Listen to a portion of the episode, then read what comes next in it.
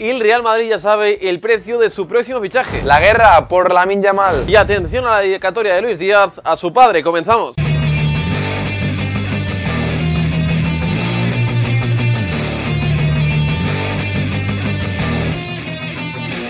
Buenos días, buenas tardes y buenas noches familia Post United y bienvenidos a un nuevo Post News. Y arrancamos el Post News con el partido del Real Madrid frente al Rayo Vallecano, como siempre, si quieres saber el resultado en arroba Post United en nuestras redes sociales. Y la pregunta del quiz del Post News de hoy es ¿qué jugador de la actual plantilla del Rayo Vallecano ha jugado también en el Real Madrid?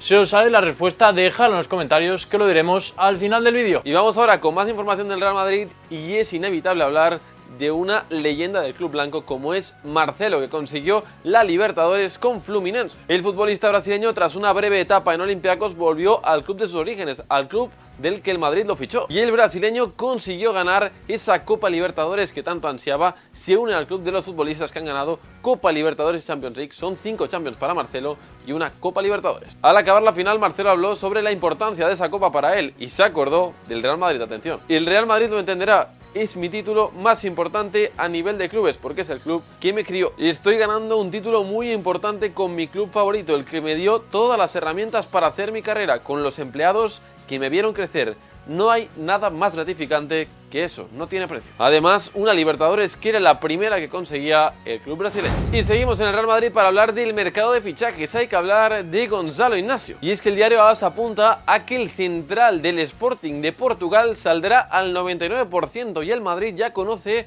su precio. Serían 45 millones fijos más 15 en variables. Vamos a ver si el Real Madrid acepta la oferta o decide rebajar esa cantidad. El rival más fuerte por el central parece que será el Manchester United. La duda es si este fichaje se producirá en el mercado de enero o en el próximo mercado de verano. Lo que parece, según apunta marca, es que esta operación será difícil que se cierre en el próximo mercado de invierno pero aún hay que ver lo que sucede en estos próximos meses. Abrimos la carpeta del Fútbol Club Barcelona para hablar del papelito que recibió Íñigo Martínez en el partido ante la Real Sociedad en el minuto 58. El central del Barça recibió un papelito con unas instrucciones escritas por Xavi y no se deshizo de él hasta el minuto 70. Esto es lo que ha dicho Xavi sobre el papel que le dio a Íñigo Martínez. El papelito fue debido a un tema táctico porque con los cambios que hicimos podían haber dudas en los marcajes. Al parecer las instrucciones de Xavi dieron su fruto ya que finalmente consiguieron ganar en el Real Arena por 0 a 1. Y seguimos con más información del Barça y es que el conjunto culé ya ha dado la convocatoria para el partido ante el Shakhtar. Las principales bajas para la cita europea son la de Frenkie de Jong que sigue arrastrando molestias en el tobillo derecho y la de Sergi Roberto. Y mucho ojo acá en Barça y es que se produce una guerra por la Yamal. Según adelantado Alex Pintan, el periodista especializado en el Barça, la Yamal ha finalizado su contrato contrato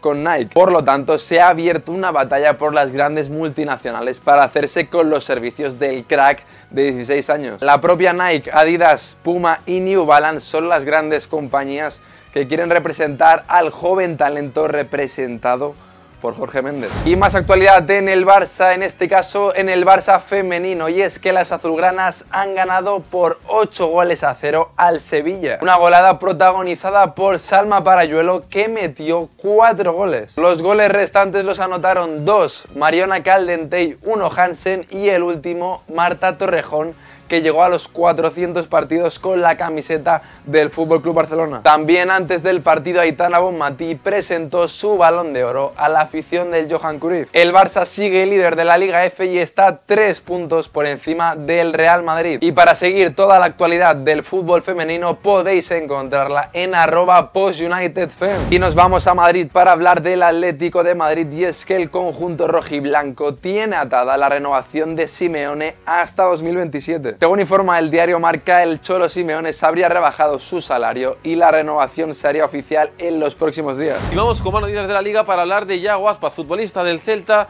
que dejó este pasado sábado una imagen en la que tiraba la pantalla del bar. El genio de Moaña ha hablado sobre este gesto y ha pedido perdón. Ayer cometí un error, no debería haber canalizado mi frustración de esta manera. Me duele porque no es el ejemplo que quiero dar a los celtistas más pequeños. Vamos a hablar de más partidos de la Liga eSports para hablar de la victoria del Alavés por 1 a 0 frente al Almería, el conjunto andaluz es colista con solo 3 puntos. Y victoria también del Valencia por 1 a 0 frente al Granada con gol de penalti de Pepelu. También están jugando Villarreal y Athletic Club, el resultado en arroba Y vamos ahora con un apunte de la Liga Hypermotion para hablar de un club que la campaña pasada estaba en primera división, es el Real Club Deportivo Español que ha destituido a su técnico, a Luis García. Según apunta Cope, la destitución se ha hecho a través de un WhatsApp y el sustituto será Luis Miguel Ramos. Y nos vamos hasta Inglaterra para hablar de la Premier League y para hablar, atención, del mercado de fichajes. Y es que si hemos hablado antes del Valencia, la Premier League se fija en una de sus grandes estrellas, en Javi Guerra. Así lo apuntan desde Inglaterra, el Newcastle sería uno de los máximos interesados, porque ha perdido a Tonal.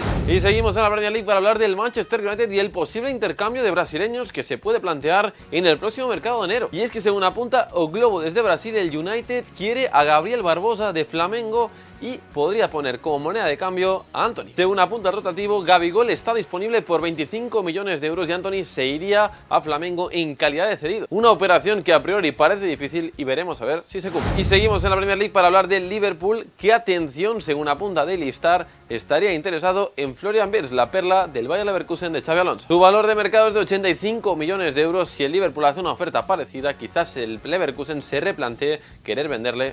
Todo en un día en la Premier League en la que se han jugado dos partidos. El Luton 1, Liverpool 1. El Liverpool perdía. Entró Luis Díaz, que volvió a la convocatoria después del secuestro de su padre y marcó el gol del empate. Además lo celebró dedicando las palabras en la camiseta Libertad para papá. Por su parte, el Nottingham Forest le ganó 2 a 0 a Aston Villa. Error del En el segundo gol de los locales. Y cogemos las maletas para irnos hasta Francia para hablar de Kylian Mbappé. Y es que la leyenda francesa Narri aconseja a Kylian Mbappé de que se quede en el Paris Saint Germain. Le Parisien cuenta que el francés no tiene claro si quedarse en el conjunto parisino o marcharse. A lo que Nasri le aconseja que se quede en París ya que si se va al Madrid sería un jugador más en la historia del club blanco, pero en el Paris Saint Germain sería una leyenda histórica. Además de esto, ha dicho que Kylian Mbappé es el mejor jugador del mundo actualmente y que para irse al Madrid a ganar la decimoquinta, que se quede en París para ganar la primera en su historia. Y nos vamos a Alemania para hablar del Bayern. Y es que la relación entre Alfonso Davis y el conjunto bávaro no está pasando por su mejor momento. Según informa el diario Bild, los despachos del Allianz Arena están bastante disgustados con el representante de Alfonso Davis, ya que fue quien alentó los rumores de una posible salida del canadiense el pasado verano. En una página web canadiense llamada The Sports Network llegó a decir lo siguiente: Hay una serie de clubes que andan detrás de Davis. Al parecer el Real Madrid ya ha contactado con el representante de Alfonso Davis, por lo que el Bayern ve cada vez más lejos la renovación del lateral. Y seguimos con más información del fútbol internacional y es que el entrenador de gremio ha dicho lo siguiente sobre el futuro